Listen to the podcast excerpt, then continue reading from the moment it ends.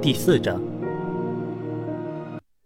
曹拓直接爬上三楼，楼阁之中又细分了不少单独的禅室。一间禅室内，灰衣老僧正手持佛卷，半坐在一旁的木梯上看得入神。却见这僧人长身玉立，循循儒雅，若非光头僧佛啊，宛如是一个书生相公。身上倒是没有半点江湖气息，反而更接近那些饱学儒雅之士，满身的书卷味道。此人便是张君宝的师傅觉远和尚了。这觉远和尚并非少林寺内的武僧，也未曾获准修行武功，其本身对武功也并不感兴趣。原著中，他向潇湘子、尹克西追索《楞伽经》，也并非是为了卷中神功，而是为了这四卷《楞伽经》本身，足以见得在他眼中，所谓的九阳神功是不如《楞伽经》珍贵的。曹拓没有客气，照面便先来了一发鉴定术。绝远和尚的数据便以简单表格的方式呈现在曹拓眼前。绝远体二十八，力三十六，内力八十四，拥有技能佛学通晓、梵文通晓、九阳神功精通，根骨八十二，悟性七十四。备注：年老体衰，缺乏锻炼，内力强度与身体强度严重不匹配，无法全力发挥实力。我去，好高的内力值啊！曹拓心中感叹，在鉴定术的列表中，第五世界的各项数值常规是最高一百，而内力作为后天属性呢，却是被菊远师傅练到了八十四点，足以见其内功修为之浑厚。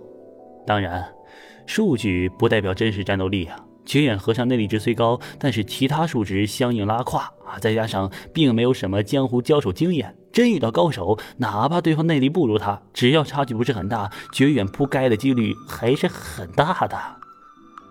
来了就别愣着了，先将东四、东五、东六、西一、西三各处书室内的经卷整理妥当，然后再来同为师继续诵经。觉远和尚抬头看了眼曹拓，随后温和的吩咐道：“看起来不像是被穿越者领走身份的模样啊。我怎么记得当初有三人标他的身份呀？是伪装还是流拍了？”曹拓心想，身份选择一贯是先选高价，而竞拍身份可以多钱进行，并非呀专注某一个身份，所以存在流拍是很正常的事儿。随后，曹拓收敛心神，道了声。是，便手脚麻利的干起活来。等做完收拾打扫之后，觉远和尚并未真的催促曹拓开始诵经，而是在开阔的走廊尽头为他准备了一碗米粥、两个馒头和一碟小菜。想来啊，这本应是送给觉远和尚的早食。曹拓遵从原本张君宝的习性，也不客气，走上前去，呼噜噜的便大口吃喝起来。忙碌一早上，他也确实饿了。笑着看着曹拓狼吞虎咽的吃完，觉远和尚便将一卷《楞伽经》摆在曹拓面前。今天还是学习这本经文，里面有些前人留住的呼吸吐纳之法，能强身健体。你也不妨跟着学一学，力气大了，晒书的时候也不吃力。觉远和尚将《楞伽经》递过来，随意说道。曹拓微微一愣。这下他十分确信，眼前这个和尚是货真价实的绝远和尚了。倘若是穿越者，无论本性如何，除非有极大的胸襟气魄，否则在这种激烈竞争的环境下，九阳神功这种绝学到手了啊，绝不可能轻易外流出去。送上门的绝学，曹拓没有推辞的道理。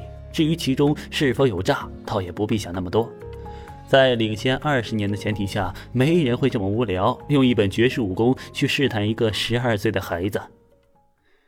如果每一个进入这个世界的竞赛者都是从原著中初登场时开始算起，我这个身份的登场时间点应该是绝缘与张君宝一同追赶潇湘子、尹克西二人，巧遇阳光小龙女啊。但是先入世界二十年那些人，他们改变了过去，也就影响了现在。潇湘子和尹克西没有来到少林寺夺取九阳神功，自然我与觉远和尚也就继续留在少林寺内，不曾外出啊。曹拓心中转着念头，手中快速接过经书。这一卷经书中啊，夹杂的应该是九阳神功的总纲，也是其中最关键的部分。剩下三卷虽然还有大量补充以及这个壁虎游墙功、缩骨功等应用啊，却也显得没有第一卷这么重要。翻开经卷，曹拓没有着急去看神功，反而是先诵读起了经文啊，这不是作秀，而是因为曹拓记得少林武功皆有利器，需相应佛经佛法化解。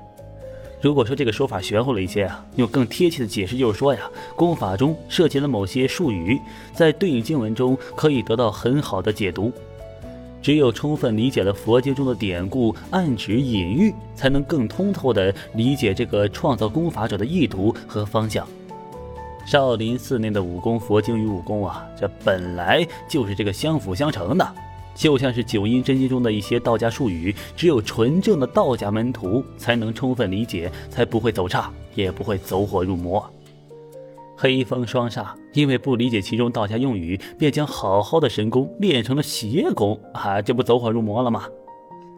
此时的曹拓一边看着《楞邪经》中的经文原文与注解，一边又翻阅着夹在缝隙里的九阳神功，轻松做到一心二用，甚至是多用。啊，却又格外专注，啊，听起来挺矛盾的呀。但是这确实是张君宝人家的资质。阅读中，他便开始跟着经文中记载的口诀，一道呼吸吐纳。起初还有些生涩，不过半盏茶的功夫，便开始渐入佳境。一丝丝微弱的内力已经在体内自生，顺着行宫路线运转。大约半个时辰之后，曹拓精神疲惫，眉心跳动疼痛。意识出现散乱，这才见好就收的停了下来。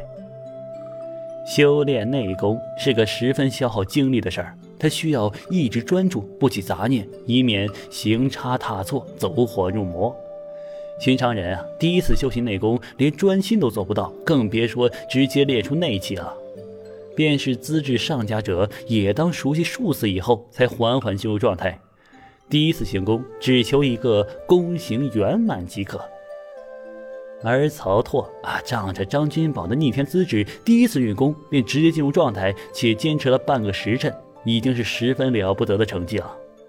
往后熟悉的运功修炼会慢慢的提升练功时间，常人需十年积累的内力，换作是他呀，便数年就能达到，这属于天生资质的红利。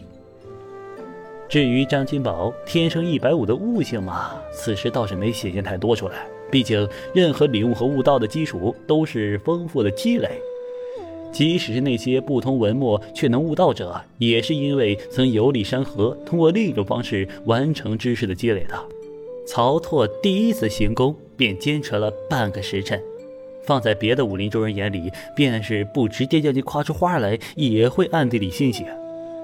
觉远和尚却没有多大反应。他是有真正修持与德行的高僧，虽然资质远不如自家徒弟，但是修炼九阳真功时，也一样能够轻易做到心思纯净透彻，不带着外物。半个时辰的出场事，对他而言也就算不得什么了。这却是师徒二人都缺乏对应的这个习武常识。将修炼九阳神功时的状态记录取消耳宗目名，设定修炼状态为固定状态。曹拓放下经书，然后悄然打开了属于他的第二道金手指，也是他能穿越过去的世界里短时间内财富自由的最大功臣。这第二道金手指啊，能在日常生活中所经历的各种状态全部记录下来，然后选择其中三种设定为固定状态。状态一旦固定，就在某种意义上无法被打破。原本曹拓设定的三种状态是健康、精力充沛和耳聪目明。现在他有了张君宝的天赋加持，耳聪目明反而比不上张君宝的天赋异禀，所以取消了一点都不可惜。将它换作修炼九阳神功的状态，就等同于曹拓二十四小时都在进行内气修炼。古墓派呀有万年寒玉床，所以修炼内功一年等同于常人修炼十年。寒玉床可以起到排除杂念、帮助稳定心神的功效。而曹拓，他直接将九阳神功挂机修炼，二十四小时行功，比借用韩玉床的古墓派还过分呢。或许他积累一年的内力，就足以对应寻常人修炼二三十年。再有九阳神功本身特性加持，这将来的曹拓绝对是轻开无限火力啊！凡属于浩然大户的武功，对曹拓而言都是轻松上手的好武功。